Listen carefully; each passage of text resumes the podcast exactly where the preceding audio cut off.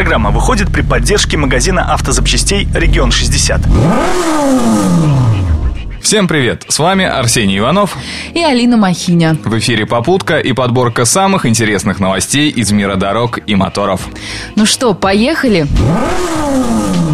Любителей заработать на доверчивости людей хоть отбавляй, в том числе и в Псковской области. Так, жительница Пскова лишилась 30 тысяч рублей из-за придуманного ДТП с участием ее сына. По сообщению Псковского агентства информации, женщине позвонил неизвестный и сказал, что ее сын совершил ДТП, и для решения этой проблемы нужны деньги. В итоге пострадавшая передала курьеру 30 тысяч рублей, ничего не уточнив. Как вы понимаете, позже выяснилось, что сын ни в какое ДТП не попадал, а женщину просто раз развели на деньги.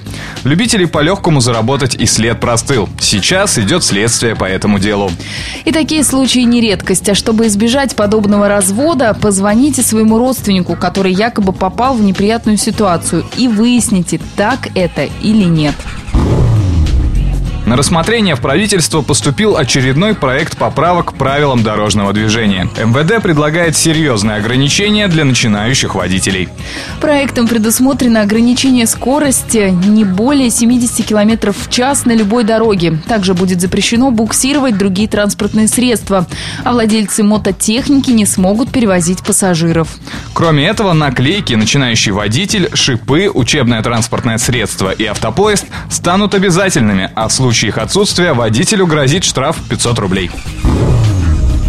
Одним из преимуществ владельцев автомобилей Tesla была бесплатная зарядка на фирменных станциях компании. Но, как говорится, все хорошее когда-нибудь заканчивается. Новым покупателям автомобилей придется оплачивать каждую зарядку авто. Но компания тут же успокоила потенциальных клиентов. Такое решение будет действовать только для тех, кто купит Теслу в 2017 году. Впрочем, новым покупателям предоставят бесплатную зарядку на 1600 километров пути.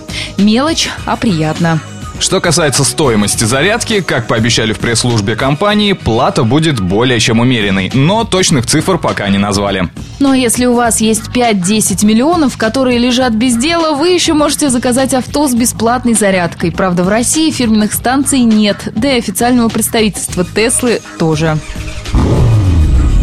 Компания Honda запатентовала настраиваемую тонировку стекол, управлять которой можно с помощью жестов. Такое изобретение придется по душе нашим автомобилистам, которые уж очень любят, сидя в салоне авто, скрываться от посторонних глаз.